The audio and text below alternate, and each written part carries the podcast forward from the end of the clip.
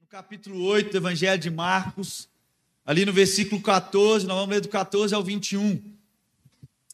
Ah, é um texto bem interessante, creio que os irmãos, não é novidade, a gente não quer compartilhar nada de uma novidade, mas se a gente for parar para pensar, ah, Rafa, você lembra o que você comeu?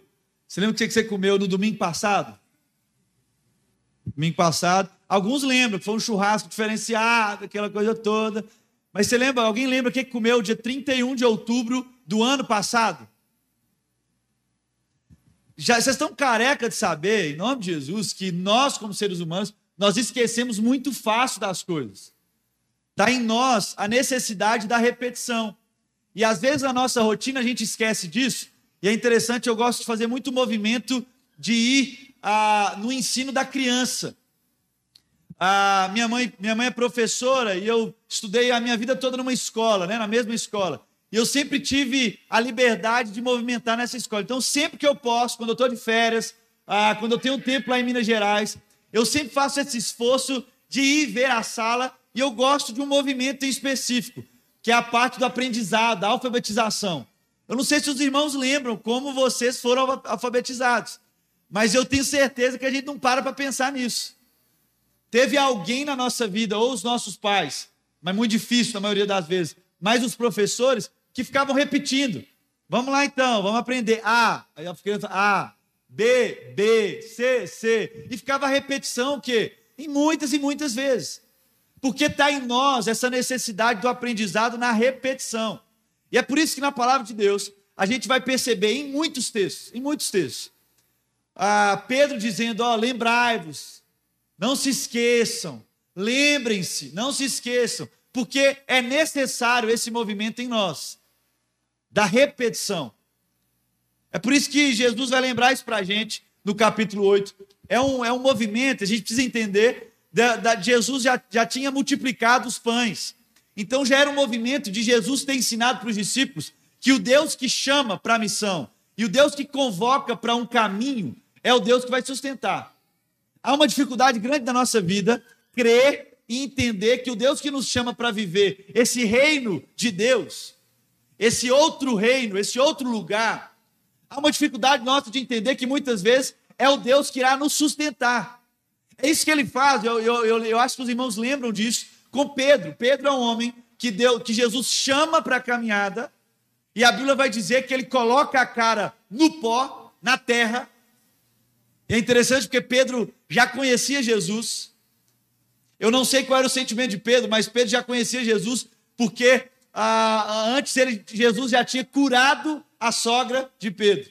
Eu não sei se isso foi bom para Pedro ou ruim, meu irmão, mas eu sei que Jesus curou.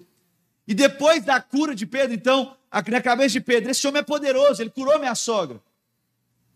Mas só depois do movimento ali da, da pesca maravilhosa, que Pedro tem um encontro verdadeiro com Jesus, e a Bíblia vai dizer que o movimento de Pedro é ir aos pés de Jesus, jogar a cara no pó, terra, humus, humildade, e colocando a cara no pó, ele reconhecer, dizendo o seguinte: afasta-te de mim, porque eu sou pecador. É aí que está a chave da vida de Pedro com nesse encontro verdadeiro com Jesus. E agora, com sua vida transformada, porque Jesus o chama para uma, uma pesca diferente, para pescar a gente. Isso a gente precisa entender. Na nossa caminhada cristã, se não há o reconhecimento de quem somos, do limitado que somos, da limitada que somos, da nossa condição real, Jesus não consegue penetrar. Porque ele não invade, ele não é mal educado. Mas quando há uma entrega, ele, ele chama para um caminho. E é interessante porque nesse caminho Jesus vai ensinar. Está todo mundo com fome, já tinha dias com fome. E o pessoal fala, Jesus, onde nós vamos comprar pão? Ele fala o seguinte, Jesus pergunta, oh, onde? Jesus pergunta, perdão, onde nós vamos comprar pão? E os discípulos respondem, Jesus, 200 denários não daria para a gente comprar pão para esse povo todo. Jesus não tinha perguntado qual era o preço. Jesus só tinha perguntado onde eles iam comprar. Mas, em nome de Jesus, na rotina, pega isso aqui, nós vamos construir dentro disso também. Na rotina de gente que caminhava com o Cristo, a gente vai se perdendo. A gente vai no automático, a gente acha que já aprendeu, a gente acha que já sabe. Ora, Jesus está perguntando onde nós vamos comprar pão. Nós não temos dinheiro nem para comprar, nem para o vir aqui. E é interessante isso, porque Jesus ele continua o movimento, que é o movimento do capítulo 8, no início do capítulo 8, que é a multiplicação dos pães. Dizendo para o povo, está vendo? Aquilo que entrega na minha mão está tudo certo, nós vamos resolver. E o, e o, final desse movimento é os 12 cestos na mão de cada um, dizendo o seguinte: há uma responsabilidade agora de vocês poderem multiplicar a graça que eu estou derramando sobre vocês, que é a graça de alimentar uma multidão. Mas aquela multidão já tinha comido tudo quanto queria. O gordinho podia ter comido mais ou menos, o magrinho podia ter comido mais ou menos, que estava tudo resolvido. A direção era: comam quanto vocês querem. Mesmo assim, Jesus faz sobrar 12 cestos com pães. Jesus não é um cara do desperdício, amém? Jesus não é do movimento de desperdício. Pelo contrário. Por que então que ele gera isso? Para gerar nos seus discípulos a responsabilidade de fazer um movimento que ele fez. Qual é o movimento de Jesus no início do texto? Jesus, ao olhar a multidão. E Jesus quer quer, quer transportar os discípulos para essa consciência. Agora olhem. Ah, mas a multidão está satisfeita, então andem, se movimentem, se multipliquem. Então é sobre, essa, sobre esse cenário que nós vamos conversar nesse texto. Capítulo 8, versículo 11, versículo 14, perdão, vai dizer o seguinte: Os discípulos haviam se esquecido de levar pão, a não ser um pão que tinha consigo no barco. Olha essa história. Advertiu Jesus: Estejam atentos e tenham cuidado com o fermento dos fariseus e com o fermento de Herodes. E eles discutiam entre si, dizendo: Jesus dá, um, dá uma direção, eles começam a discutir. É porque não temos pão. Nós estamos aqui porque nós não temos pão. Percebendo a discussão, Jesus lhes perguntou: Por que vocês estão discutindo sobre não terem pão? Ainda não compreendem, nem percebem? O coração de vocês está endurecido. Vocês têm olhos, mas não veem, têm ouvidos, mas não ouvem, não se lembram. Olha Jesus. Quando eu parti os cinco pães para os cinco mil, quantos cestos cheios de pedaços vocês recolheram? Doze, responderam eles. E quando eu parti os sete pães para os quatro mil, quantos cestos cheios de pedaços vocês recolheram? Sete, responderam eles. Então Jesus disse: Vocês ainda não entendem. Vocês ainda não entendem. E é sobre essa pergunta que eu quero conversar com a gente aqui hoje, nessa manhã. É Jesus perguntando para aqueles que estavam caminhando com ele, visto um grande movimento, é Jesus perguntando: Ei, vocês ainda não entenderam? E essa pergunta Jesus precisa fazer para nós todos os dias. Quando nós saímos de uma direção que ele aponta. É Jesus sempre nos perguntando: ei, vocês ainda não entenderam. Mas estou vivido. Ouço Paulo Júnior tem muito tempo. Estou na comunidade há muitos anos. Estou aqui na sala, era da, da tal igreja, era aqui. Jesus perguntando para a gente: vocês ainda não entendem? Vocês têm olhos, Abiaim, mas não veem. Ouvidos, mas vocês não estão ouvindo? Como assim? E ele pergunta: o coração de vocês ainda está, estão, está endurecido. Para a gente entender ainda melhor e mais profundo esse texto, a gente começa a refletir no versículo 11 a consciência de um Jesus que já tinha dado a direção. No capítulo 6 ali de Marcos, Jesus já tinha falado com eles, Rafa, não levem pão. eu estou enviando vocês aqui, mas não é para levar pão, não é para levar capa, não é para levar nada. Porque Jesus estava ensinando o povo na dependência não da força deles, mas de uma direção de um reino posto, que era o reino de Deus. De um reino de um rei que chama e convoca, mas que sustenta. Gera responsabilidade, mas é o sustento. É o, é o Deus sustentador. E o povo ainda não estava entendendo por quê. Eles levaram pão, porque vai que.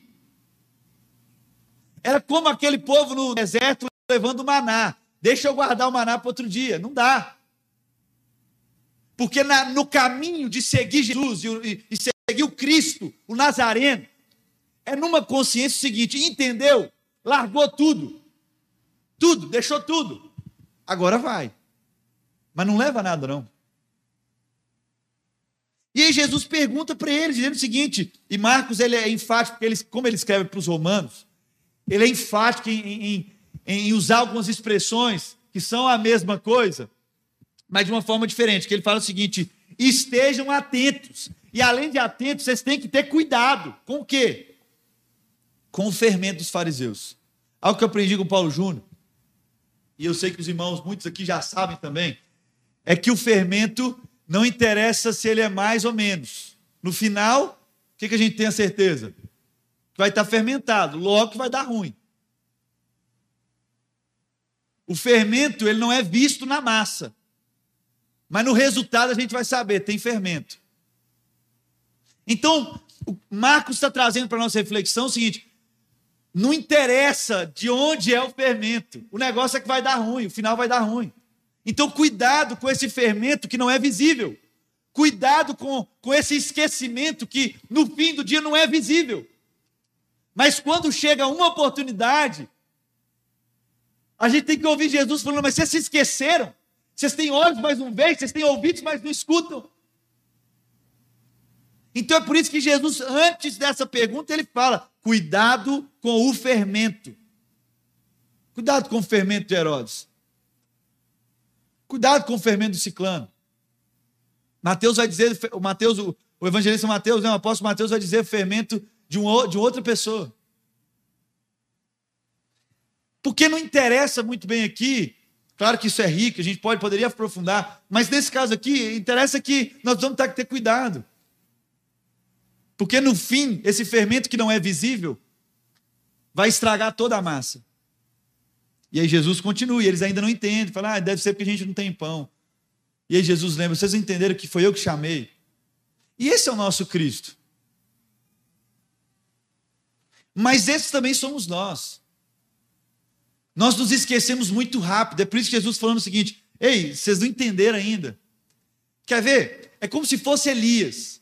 Lá no, lá no Antigo Testamento, às vezes a gente acha que é só no Novo Testamento que tem um Jesus que aponta essa direção. É Elias no Antigo Testamento, vendo o fogo descer, e Elias era um cara tirado, ousado.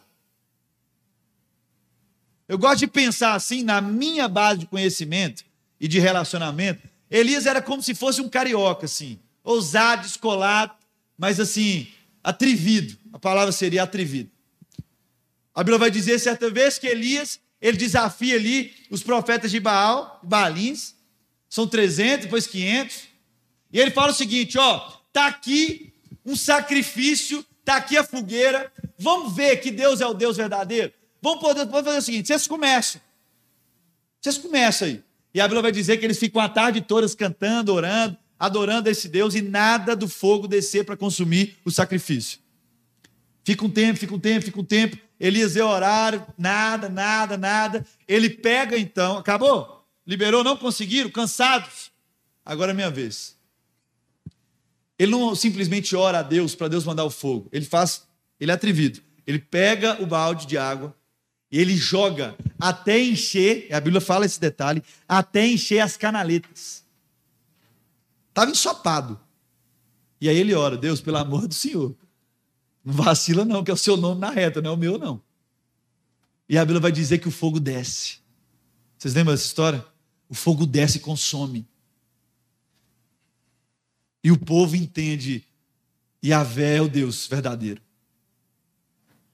É louco, porque ele mata todos os profetas, e Jezabel manda avisar: o que você fez com os meus profetas, eu vou fazer com você.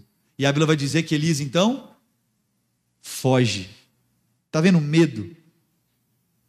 Está vendo o medo encontrando a gente? Elias foge para uma caverna, foge lá, fica na pedra e, e, até que ele se encontra numa caverna. E aí Deus aparece para Elias. E qual é a fala de Deus para Elias? Não é de um Deus distante no céu, dizendo o seguinte: Elias, o que, é que você está fazendo aí? aí? Aí, não é, não é esse Deus. É um Deus próximo, perguntando para Elias: Elias, o que você está fazendo aqui? Se eu sou o Deus que te, que te usou para fazer grandes feitos, será que você já esqueceu? Que eu sou o Deus que sustenta, que eu sou o Deus que direciona. E agora você está vindo com esse papinho que usa outro, que eu já encerrei a minha carreira, pelo amor de Deus, pelo amor a mim, por amor a mim. É Deus nos lembrando, meus irmãos, que o medo nos leva, nos tira desse lugar e nos transporta para um outro lugar, onde não é o lugar que é o centro da vontade de Deus. Porque a Bíblia vai dizer que o verdadeiro amor lança fora todo o medo. E se o verdadeiro amor lança fora, é porque estava dentro, não tem problema estar dentro. O problema é quando o medo nos domina e quando o medo nos paralisa e nos transporta para uma outra direção, que não é o centro, mas talvez a periferia da vontade de Deus, mas não é o centro. Não é ser encontrado nele. E nós precisamos entender isso. Porque nos pergunta, dizendo o seguinte: Jesus nos perguntando, vocês ainda não entendem que eu sou o Deus que quer pulsar em você um coração vivo, sangue vivo, que gera vida, não coração endurecido. Mas nós vamos perdendo o que? A sensibilidade. A gente estava lá no PG dos Adolescentes quinta-feira, a gente conversou sobre esse texto. O texto ali em Êxodo, capítulo 3, Rafa. Ali que está Moisés se encontrando. Ah, Moisés se encontra ali com Deus, tem um encontro diferente. Vocês lembram desse texto? No capítulo 3 de Êxodo, a Bíblia vai dizer que Moisés já tinha ah, vivido toda aquela fase que vocês já conhecem. Moisés era aquele ah, que cresceu num lugar muito bom, ouviu demais, os melhores ensinos, o melhor conteúdo. Deus dirigiu Moisés para um caminho diferente. E ele chegou aos 40 anos, quando ele mata uh, um soldado, ele acha que ninguém vê. Depois ele vai chegar junto com outros soldados. Os soldados vão dizer para ele o seguinte: Ô, oh, você vai fazer com a gente o que você fez com aquele outro cara? Ele não sabia que ninguém tinha visto, achou que ninguém tinha visto. E a Bíblia vai dizer que Moisés então foge.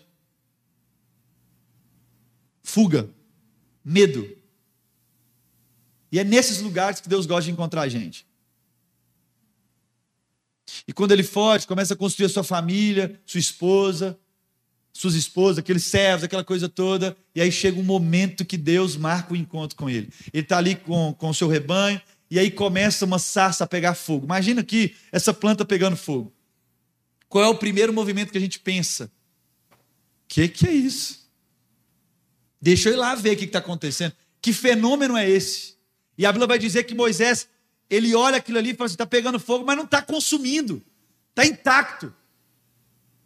E é aí que, não do céu, em nome de Jesus, não é uma voz do céu, é uma voz de dentro ali, da, da sarça sai uma voz, duas vezes chamando o nome dele: Moisés. Moisés. E aí ele fala: Que isso?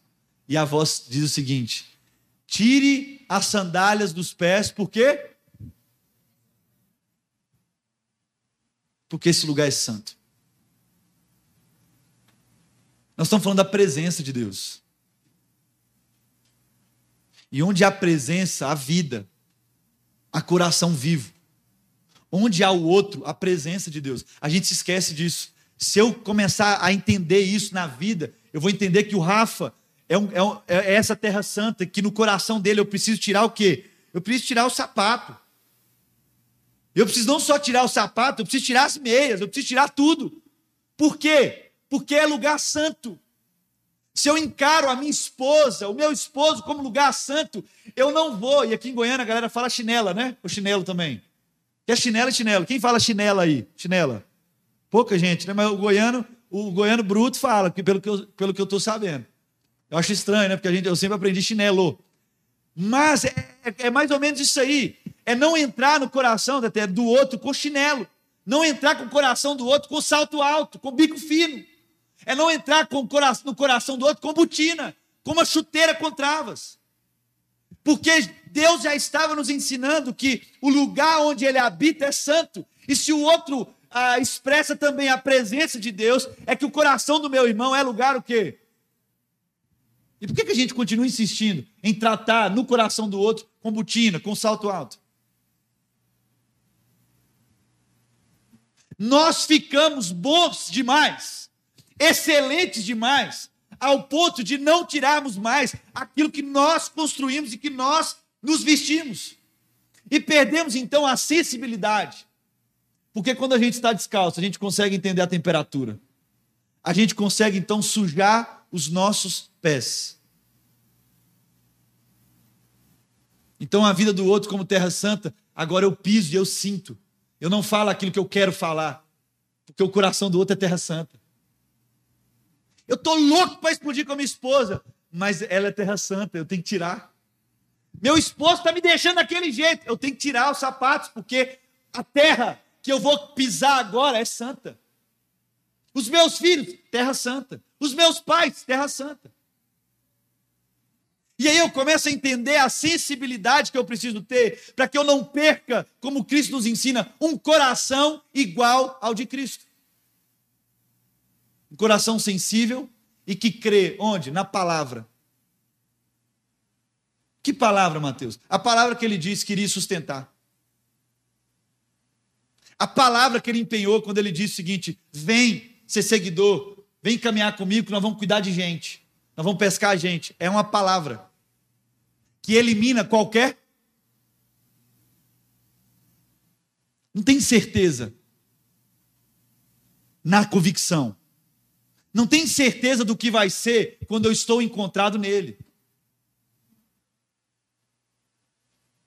E na caminhada da vida, e na jornada da vida, quando nós pisamos os. Por que, que a gente precisa pisar descalço? Para ser sensível, mas também para continuar o movimento de eternidade. Que movimento eterno é esse?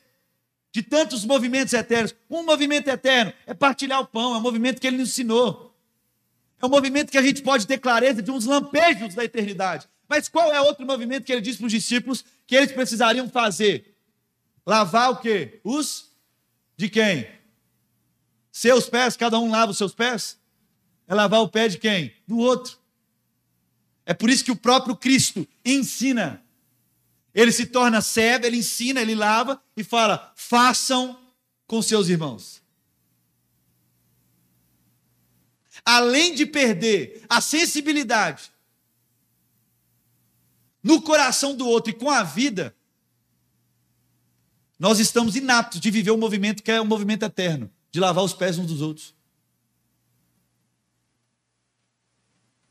Como é que eu lavo o pé do meu irmão?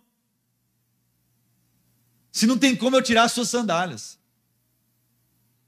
Se o meu irmão não tira as sandálias, como é que eu vou lavar o pé dele? E aí a gente entra nesse caminho, nesse movimento muito perigoso.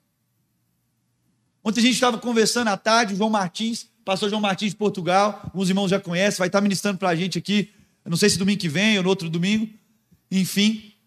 Mas antes de ir embora, eles vão estar aqui, ele e Isabel, a gente conversando, falando sobre isso. Eu falei com ele de uma crise que eu tinha quando eu era adolescente.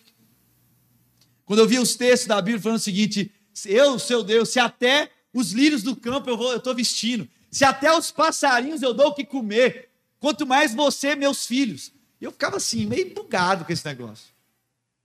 Então, tá, mas cuida dos passarinhos, mas como é que vai pagar a conta? Eu ficava pensando nisso, se meu pai, minha mãe não se esforçaram, como é que vai ser trem? E aí a gente vai para a palavra e começa a entender que isso é verdade.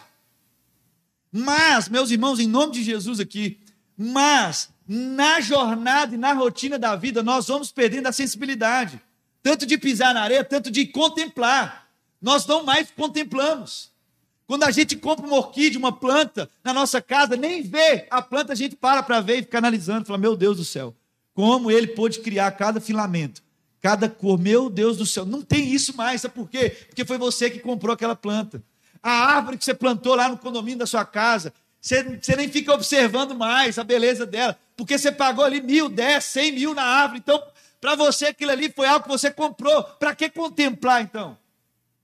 Nós perdemos porque achamos que nós construímos as coisas, que nós viabilizamos esse processo. E aí nós perdemos a graça de contemplar um pássaro voando. É estar tá andando, ver um pássaro parar e ficar, meu Deus do céu, que perfeição. É andar na natureza e falar, meu Jesus. Perdemos a sensibilidade. E a gente estava contando uma história, ele, tava, ele contou uma história para a gente ontem à tarde. Eu falei assim: Ó, oh, eu vou compartilhar essa história amanhã de manhã lá com a nossa comunidade. E foi uma história interessantíssima. Ele falou o seguinte: que um missionário, uma vez, ah, da América, o missionário da América levou um nativo, né? Levou um homem do campo, ah, que era um projeto que eles, que eles sustentavam, e ele tinha levado esse homem do campo e levou lá para Nova York, para poder viver uma jornada ali, para arrecadar recurso para os projetos que eles financiavam com essa galera do campo, enfim. E ele levou esse esse esse esse, né, esse pastor, esse jovem pastor do campo para Nova York, para Times Square. Tava lá, subiu aquelas escadinhas e ele começou a falar: "Uau! Eu nunca tinha visto essas construções. Eu nunca tinha visto esse LED, essas luzes, esse movimento, muita gente. Uau! Ele falou: é, que América, né? Nova York.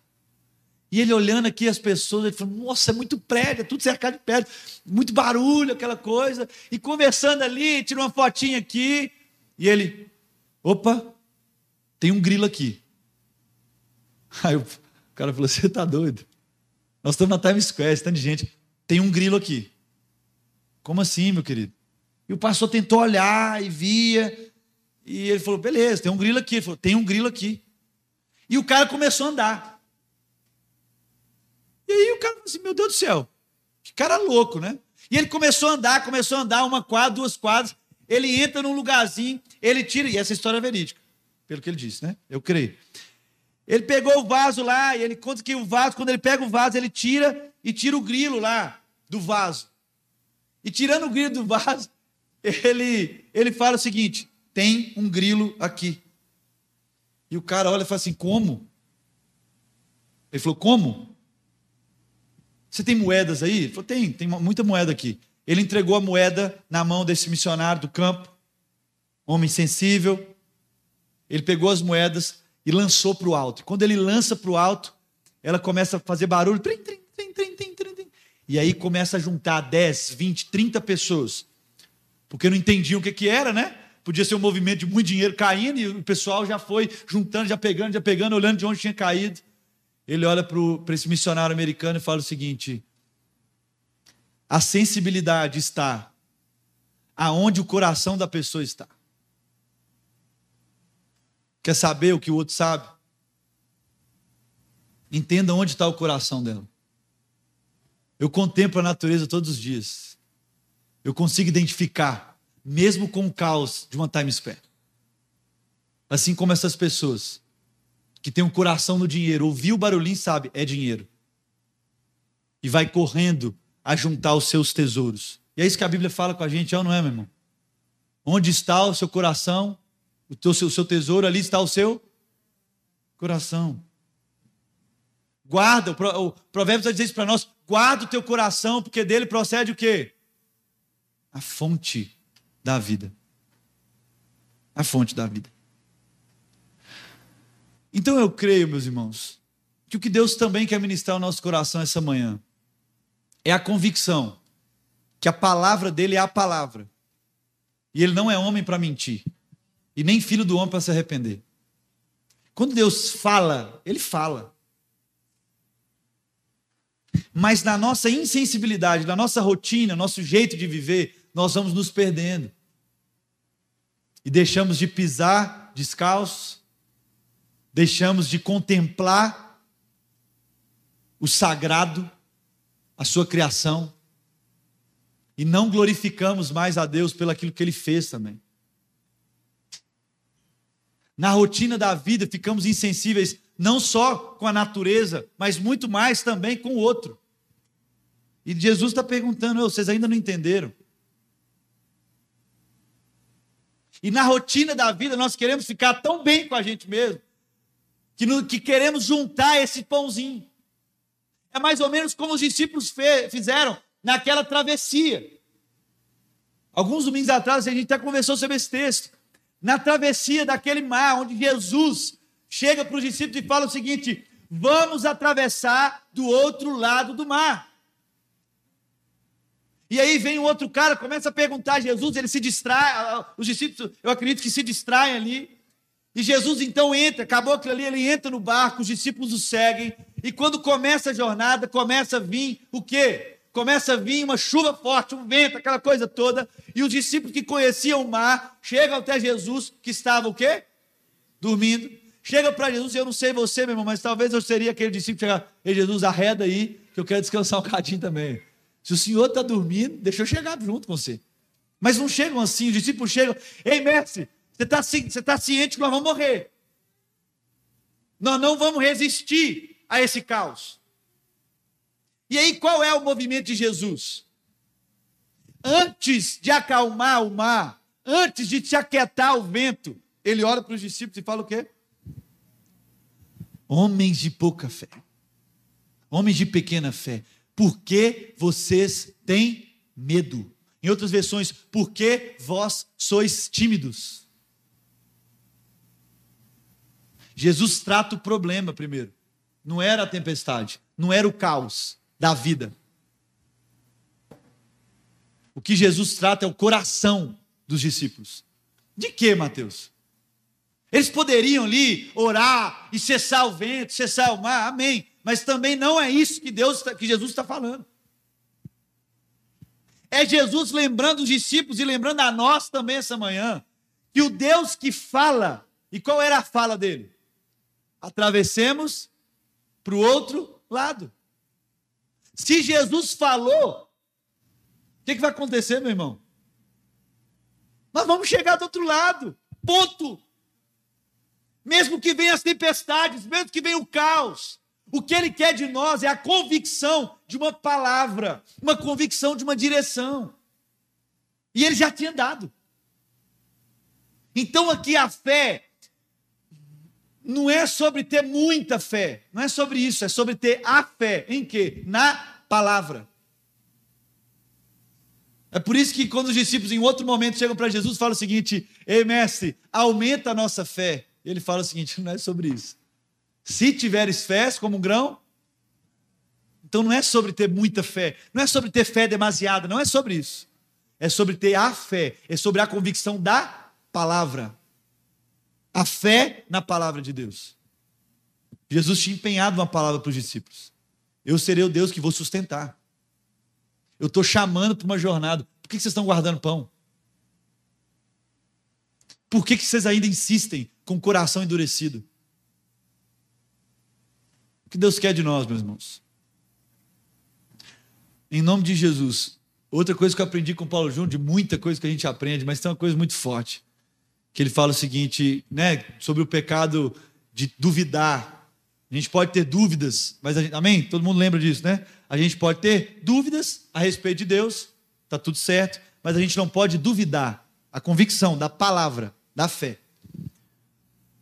Mas eu fico pensando, nas crises, nessas tempestades que a gente vai vivendo, no caos que a gente experimenta, a tentação nossa é sempre perguntar: por que Deus? Por que comigo? Por que agora?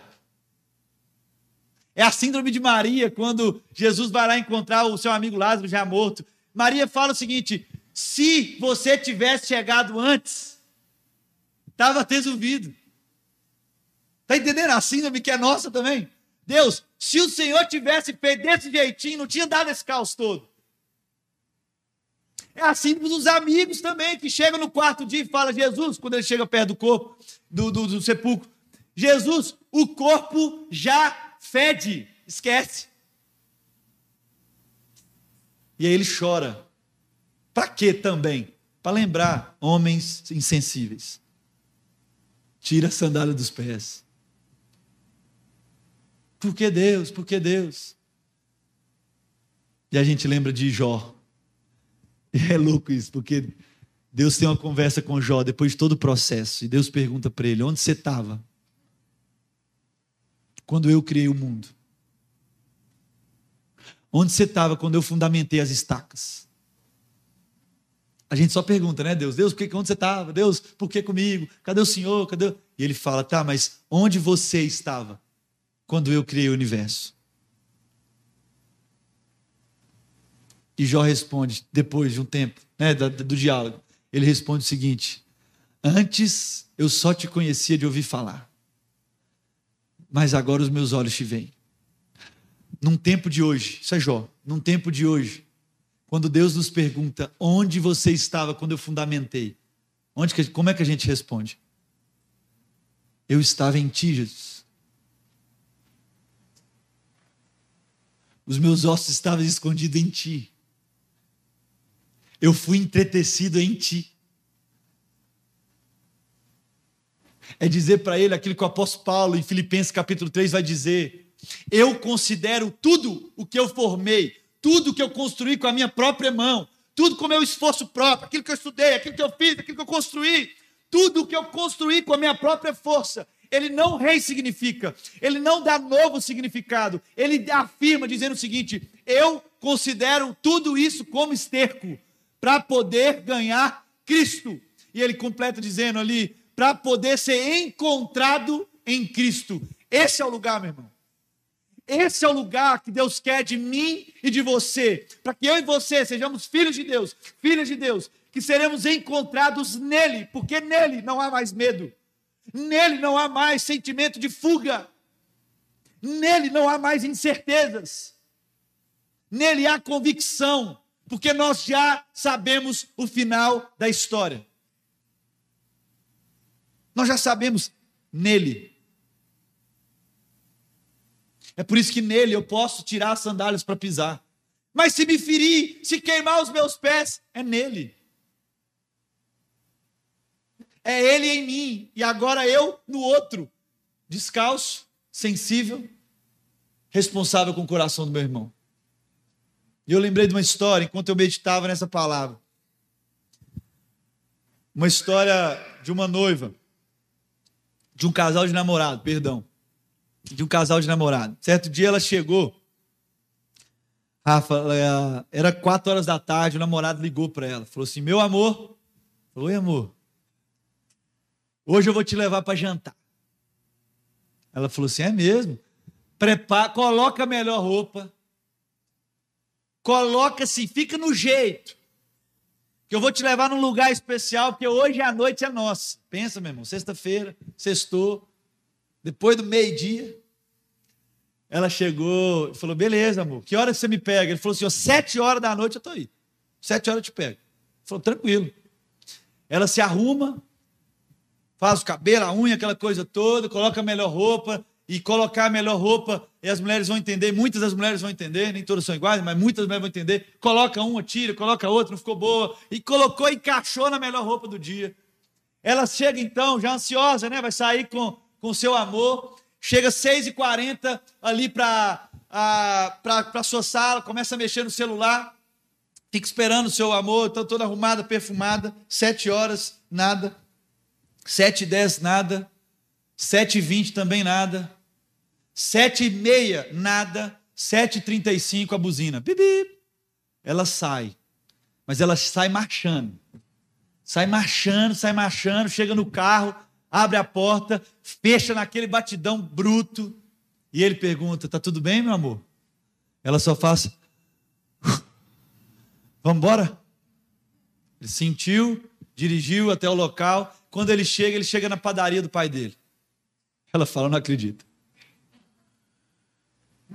Respira forte de novo, senta na mesinha que eles sempre sentavam. Chega uma atendente nova que não conhecia os dois ainda. Chegou, os senhores, vocês querem alguma coisa? Ele chega e fala o seguinte: ah, me vê um pão com mortadela e um suco de laranja. Ela fala, ele está me zoando. E ela não consegue falar, e ela fala o seguinte: o mesmo, por favor. E olha para ele. Eles comem aquilo ali, passam um tempo, ele fala o seguinte: amor, eu quero te levar num outro lugar, naquele lugar nosso. Ela fala, ok, meu amor. E entra no carro e vai. Amém, essa é história. Agora eu quero te contar essa mesma história com informação diferente. Quatro horas da tarde ele liga para ela, amor, sextou para nós. Vamos sair hoje. Coloca a sua melhor roupa. Nós vamos sair hoje, sim, fica daquele jeito. Ela fala o seguinte: que hora que você vai vir, amor? Sete horas eu estou aí. Beleza. Seis horas da tarde. Ela já estava arrumando, já estava no processo. Uma melhor amiga dela liga para ela fala seguinte: Amiga, você não acredita de onde eu estou falando. Eu falo: Que foi, amigo? Estou aqui no shopping. Estou aqui no shopping e eu acabo de ver o amor da sua vida saindo da Vivara com a caixinha. Eu acho que é hoje que ele te pede em casamento. Meu irmão, Aquela menina continuou arrumando daquele jeito, colocou perfume, falou: é hoje, é hoje. Colocou no grupo das amigas: é hoje, é hoje, aquela coisa toda. Chega lá, ela desce, seis e meia, seis e quarenta da, da tarde, ela desce, fica ali mexendo no celular, já imaginando, já pensando ali, vai no Pinterest, vê ali como é que vai ser a casa deles, começa já a ver o local, vai ser Fazenda Nova Conceição, vai ser. Já começa a olhar aqui o local mais bonito do casamento, já começa a animar nela. Ela já faz um grupo e coloca só ela. Ela não coloca ele ainda para ele não, não estragar a surpresa dele. E já começa a jogar as fotos, enfim. Ela se anima, chega às sete horas da noite, nada dele chegar. Sete e dez, nada. Sete e vinte, nada. Sete e meia, nada. Sete e trinta e cinco. Bibi, chega a buzina. Ela sai, mas ela sai desfilando, meu irmão. Ela sai com salto alto, cabelo para cá, aquela coisa toda, jogando. Chega no carro, abre a porta do carro, entra, bate devagarzinho, fala: Oi, meu amor. E ele pergunta para ela: Tá tudo bem, amor? Tá tudo ótimo. E eles saem para saem a direção, ela fala: Onde a gente vai? Chega, estaciona. Aí nós vamos para a padaria do papai. Ela fala: Nossa, já imagina, pensa. Ele vai me pedir na padaria do pai dele, que é um lugar especial, e a família dele vai estar toda lá, meus pais também, vai ser uma festa. Uh, meu dia! Ela chega, sentam ali na mesa, chega uma atendente que ela ainda também não conhecia, era nova, fala, o que vocês vão querer? Ele fala, um pão com mortadela e um suco de laranja, por favor. O que, ela pensa? A aliança deve estar no meio do pão da mortadela. Esse cara é criativo, ele é demais. Se não está no pão da mortadela, está no suco de laranja. E aí chega, passa o tempo, eles conversam, ela toda animada, ele assim. E aí chega o pão na mortadela, ela começa, ela não queria atrapalhar a surpresa, ela começa a comer o pão bem pequenininho, bem pouquinho assim, para procurar a aliança. E ele não entendeu nada, falou, por que você está comendo assim, meu amor? E ela comeu tudo, falou assim, é, será? Tomou suco, ficava olhando assim toda hora, para ver se tinha gente, olhava para os carros, para ver se ela viu o carro de alguém. E ele chega para ela no final comer, estão saindo, ele fala o seguinte, amor, eu quero te levar para aquele nosso lugar, para a gente ver a lua. E ela vai toda feliz. Por que, que eu estou contando essa história? Porque a vida muda e o enredo muda quando a gente sabe o quê? O final da história. Quando a gente tem a convicção do final da história, o nosso olhar para o problema muda. Porque a gente sabe o fim. Porque a gente conheceu Deus da origem. A minha pergunta é por que o medo nos assombra muito se nós já sabemos o fim da história, meu irmão? A história de Deus em nós, nós já sabemos o fim. E o movimento meu e seu precisa ser de homens e mulheres fiéis a serem encontrados nele, em Cristo, com um coração igual ao do Cristo. Não é se Deus me ama. Pergunta não é essa. Será que Deus me ama? Não, meu irmão. Pergunta não é essa. É será que Deus amou o filho? Porque se Deus amou o filho, está tudo certo.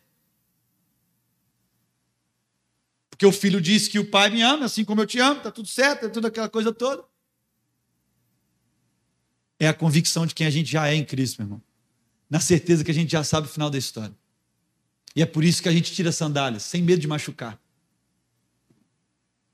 Mas no movimento sempre de ser sensível. Onde? Na presença de Deus. Onde Deus se encontra hoje? Onde Deus está hoje? Onde Ele está, eu tiro as sandálias. Onde eu encontro os meus irmãos, eu me abaixo, eu me curvo. Não uma dura servir, como, como diz o Antigo Testamento. Não um pescoço duro, mas em Cristo, eu estou molinho para poder me abaixar e lavar os pés do meu irmão, da minha irmã, que tem fé para tirar sandálias, para pisar no chão da vida, para ter a presença aqui palpável do Deus, do Deus que a gente crê, do Deus da nossa história. Você crê que Ele é um Pai de amor? Você já sabe o final da história ou não? A palavra já nos aponta o final da história. Então por que tanto medo? Por que tanta ansiedade? Amém? Isso é um pouco do que a gente quer compartilhar aí. Amém, meu irmão. Acho que toda vez que eu vou ouvir essa história, eu ainda vou rir dela muito. Porque, de fato, ela parece uma coisa icônica, né? mas ao mesmo tempo ela é muito profunda. Por isso eu queria fazer uma coisa aqui, porque eu acho que se a gente não lembrar disso, a gente não vai ter entendido a profundidade.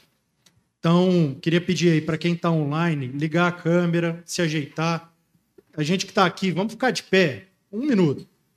Vai. Pronto, acorda um pouco, sacode a poeira do corpo, dá uma mexida. A Bian, você pode pegar uma água aqui para gente, por favor? Então, beleza. Porque às vezes a gente não está entendendo é, a profundidade do que um profeta de Deus trouxe para a gente como comunidade. Amém? Porque o Mateus tem essa característica de contar uma história. E ele conta várias histórias, e ele vai trazendo a gente para dentro da história, mas o problema é que essa história muitas vezes encontra uma resistência. Essa história vai, ela vai até nós, nos alcança, mas ela não promove nada. Porque a gente continua vendo o Mateus aqui, às vezes como um contador de história, não como o profeta que ele foi aqui essa manhã. Amém?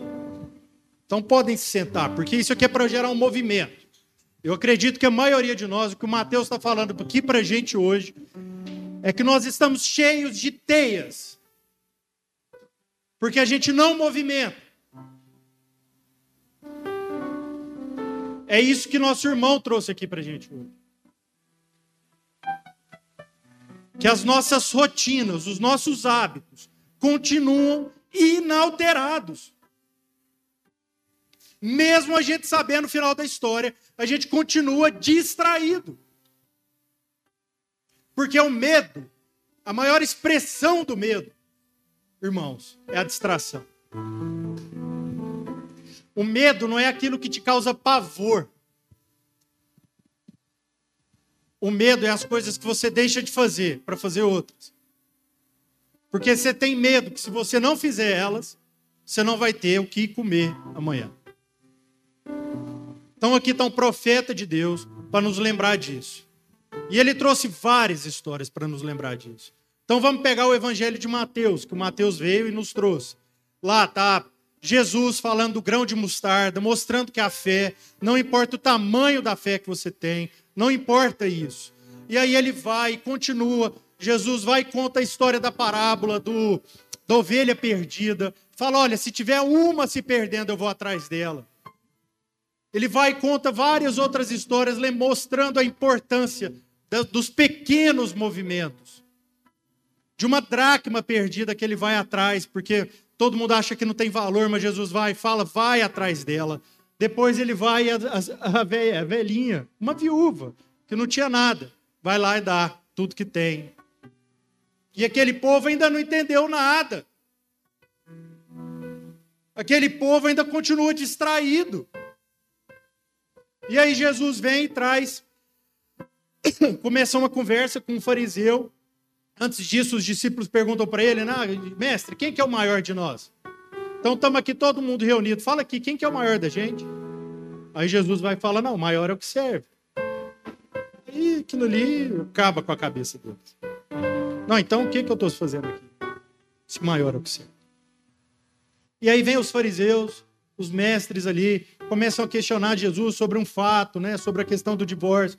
E Jesus fala: vocês estão com o coração tão endurecido, vocês não estão entendendo nada. Deus está na origem. Busca lá na origem que vocês vão saber todas as questões.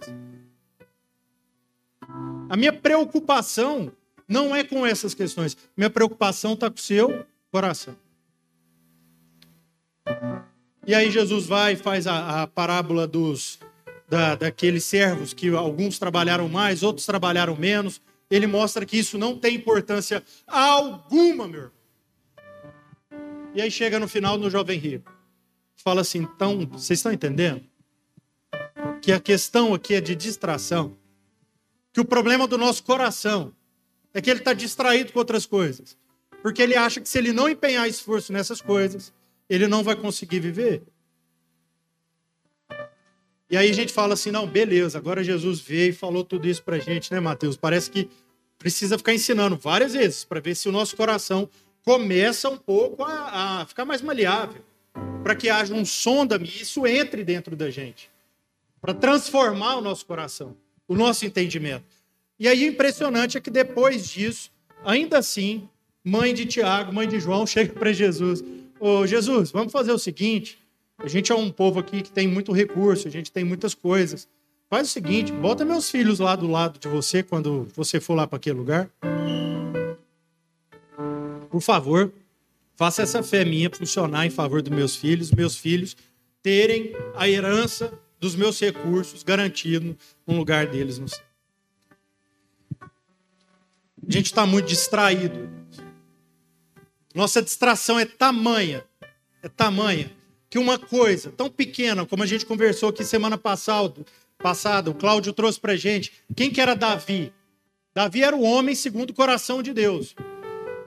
Então era um coração duro, era um coração maleável, bem maleável.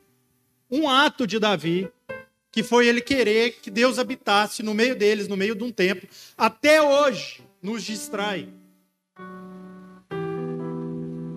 Então, Davi querendo construir um templo para que Deus habitasse no meio daquele povo, algo que Deus nunca falou para ele fazer. Mas ele vai lá, ele quer, ele não. O coração de Davi é um homem segundo o coração de Deus. A hora que Deus fala para Davi que não é ele que vai fazer, ele é totalmente submisso a Deus. Ele fala: beleza, Deus, então se não sou eu, quem é? Ah, é Salomão, seu filho. Beleza, tá tudo certo para Davi. Davi tem um coração bem entregue a Deus. Isso não significa que Davi não errou. Todo mundo aqui conhece a história de Davi. Davi cometeu inúmeros equívocos durante toda a sua vida. Mas teve um equívoco que Davi nunca cometeu: de ter seu coração submisso a Deus. Era por isso que ele era um homem segundo o coração de Deus. Davi tinha inúmeros pecados. Ele errou inúmeras vezes. Mas numa coisa só, Davi sempre foi fiel: de se submeter a Deus. Por isso que o maior medo de Davi, quando ele comete o adultério, vai lá, assassina Urias, ele está lá naquela angústia, qual era a maior angústia de Davi? Deus não saia de perto de mim, porque sem você eu não tenho vida.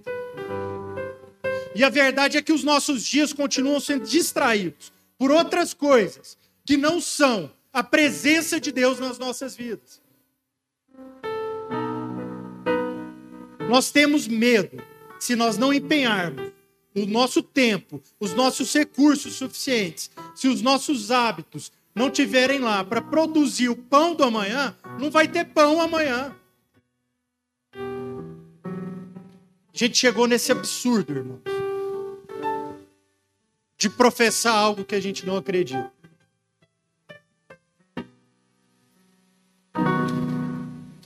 E só para completar, né, meu irmão? Porque assim, a hora que você veio trazendo, eu falei, cara, não, não é possível que a gente vai continuar com esse, essa tamanha distração, como se a gente não entendesse nada. A gente vem todo domingo, vem toda semana, encontra, são ritos, são hábitos, rezas, orações, jejuns, tanta coisa. E o nosso coração continua no mesmo lugar. E ontem, a hora que a gente conversou, né, meu irmão, assim, é... para quem não sabe, né, assim, eu, eu não viria hoje, mas aí, hora tudo culminou para a gente vir hoje. Eu liguei para o Matheus, ele falou, não, tô pronto, tô pronto mesmo, vamos embora. Eu falei, não, beleza, vou estar tá lá com você para ser um amém para você, tentando entender. E fui buscar em Deus, assim, algo, algo que fosse esse amém para essa palavra profética. Eu sabia que o Mateus, na sua vocação, na sua convicção, ele não seria irresponsável de vir aqui apenas para trazer uma reflexão, mas que ele viria aqui para denunciar algo da nossa corrupção. E, e eu não tinha entendido, porque está muito forte no meu coração desde então o magnificar de Maria. Eu falava, pô, não, eu tô pensando na Maria, porque minha Maria tá lá, né, dormindo e tal. Então eu falava, ah, é minha filha, é por isso que eu tô com esse trem na cabeça, isso não tem nada a ver. Vou, vou continuar orando. E acordei e falei, não, vamos, Deus, eu quero entender aí o que que, o, que que o Mateus tem para trazer pra gente. E aí, a hora que você começou, tudo fez sentido, Porque o magnificar de Maria, quem não sabe, né, tá lá em Lucas 1, no versículo 46, e Maria, depois de um encontro com Isabel, Maria faz essa, esse cântico, né?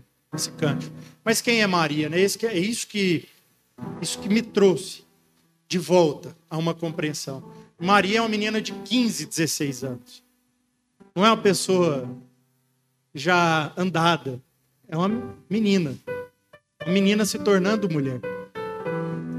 É uma criança que tem a convicção do que ela é. Que ela não se perdeu de muitas coisas. Que ela não se vestiu de muitas roupas. E ela não foi se perdendo. Então, quando o anjo chega e vai lá para Maria e fala assim: Olha, você dará um filho, dará luz a um filho, filho de Deus. Maria não vai falar assim, ah, você está brincando. Não, Maria fala, não, tudo bem. Mas como que isso se dará? Porque eu sou virgem. E aí o anjo, não, mas é isso mesmo. O Espírito Santo vai vir, vai conceber em você um filho. Maria, amém. Ela ia enfrentar muitos desafios. Uma menina de 15, 16 anos, numa sociedade onde seria muito julgada, poderia inclusive ser morta por aquilo. Está em lá José, seu prometido marido, que poderia simplesmente acabar com o casamento, porque falar, uai, dormiu com outro. Não é meu filho. Então não vou me desposar dela. E foi essa convicção de Maria que faz o cumprimento da vontade de Deus. Porque se Maria não acolhe isso, José não tem oportunidade de adotar Jesus. E Jesus só é da linhagem de Davi, um homem segundo o coração de Deus, porque José foi lá e adotou Jesus. Então Maria deu a oportunidade a José de manifestar um coração segundo a vontade de Deus, de ir lá adotar aquele filho, que não era dele, que não era sua responsabilidade que ele tinha tudo para dizer assim: não, isso aí eu não quero, não. Inclusive, vamos desfazer esse noivado aqui, que tem meu direito. E José, que era da linhagem de Davi, vai lá e adota aquele menino, porque saiu do seu lugar de direito para ir lá adotar aquele filho. E Maria concebe esse filho. E queria ler esse trecho de Maria para gente aqui hoje para ver se há espaço no nosso coração para cantar isso aqui todos os dias das nossas vidas. Para que os nossos corações não fiquem endurecidos, como quem vem aqui para buscar como estar melhor. Amém? Então Maria canta o seguinte: Minha alma engrandece o Senhor, e o meu espírito se alegra em Deus, meu Salvador pois atentou para a humildade de sua serva. De agora em diante, todas as gerações me chamarão bem-aventurado, pois o poderoso, o poderoso fez grandes coisas em meu favor. Santo é o seu nome. A sua misericórdia estende-se aos que o temem de geração em geração. Ele realizou poderosos feitos com seu braço. Dispersou os que são soberbos no mais íntimo do coração Derrubou o governante dos seus tronos, mas exaltou os humildes. Encheu de coisas boas os famintos, mas despediu de mãos vazias os ricos. Ajudou a seu servo Israel, lembrando-se da sua misericórdia para com Abraão e seus descendentes, para sempre, como dissera aos nossos antepassados. Amém. E aí, essa é Maria, uma menina de 14, 15, 16 anos, faz isso e vai viver uma vida sem um sapato. Tem um rabino, Mateus, chama Newton Borg. Ele vai fazer um livro falando sobre o caminho de Abraão. E aí ele pega exatamente esse trecho de Moisés e fala assim: Olha, a gente não entende, não compreende muitas vezes que o tirar o sapato, a gente está tirando aquilo que nos veste. Para na caminhada sentir um pedregulho, sentir uma areia quente. Porque eu lembro demais do Araguai, a hora que ele foi falando isso, porque o Araguai tem hora que não dá para andar sem havaiana, né? Que se você não pôr uma havaiana, pisa, queima o solado. E a gente foi se acostumando a vestir roupas, vestir coisas, vestir sapatos, para que a caminhada se tornasse mais leve.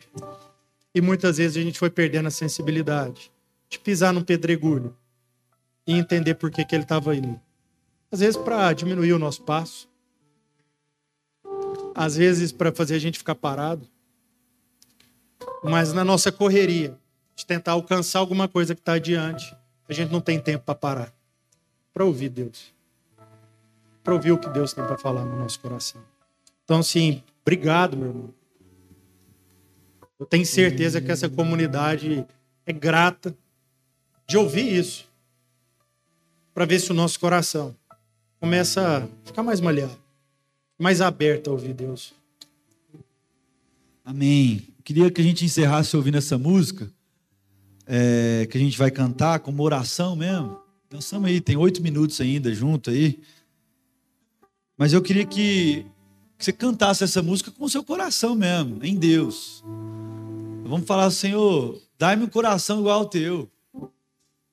Se o Senhor olhar para dentro de mim, som do meu coração, você vai ver que tem muita coisa que não está alinhada. E Pedro vai nos lembrar disso. Pedro vai dizer o seguinte: daquilo que a gente está conversando, que o Cava compartilhou agora, lembre-se, se recordem, não se esqueçam. Então, tudo que nós compartilhamos essa manhã aqui, meu irmão, se esforce em lembrar disso. A palavra nos lembra disso. Não se esqueça, não se esqueça. Sobre o final da história, Pedro continua dizendo, ele acrescenta isso. Visto que tudo será assim, do jeito aí que nós entendemos como revelação, que tipo de pessoas é necessário que você seja? Então, se Jesus nos pergunta essa manhã, vocês ainda não entenderam? Olha para Maria, que no caos vai dizer: Eu sou tua serva, faça comigo conforme a tua vontade. Então, se vocês não estão entendendo isso, ele vai dizer o seguinte: sabe esse tipo de pessoa que Deus quer no Alfa Mall essa manhã, para a gente seguir essa semana? Ele vai dizer: vivam de maneira santa e piedosa, esperando o dia de Deus e apressando a sua vinda. E ele depois vai dizer lá no versículo 14: olha que lindo, meus irmãos. Portanto, amados, enquanto esperam essas coisas, olha o que ele nos orienta: empenhem-se para serem encontrados. De que forma? Por ele. De que forma? Em paz, imaculado, sem mancha e inculpáveis, sem culpa. É isso que Deus quer nos livrar essa manhã também. Sem culpa, sem mancha, porque já foi perdoado, já está tudo certo. E confiando no final da história. Nele, sensíveis, com o coração de Maria, dizendo: está aqui a tua serva, está aqui o teu servo. Com o coração de fé de Maria, mesmo com o caos de tudo, mesmo as circunstâncias serem difíceis, está aqui o teu servo, Jesus. Eu quero tirar minha sandália.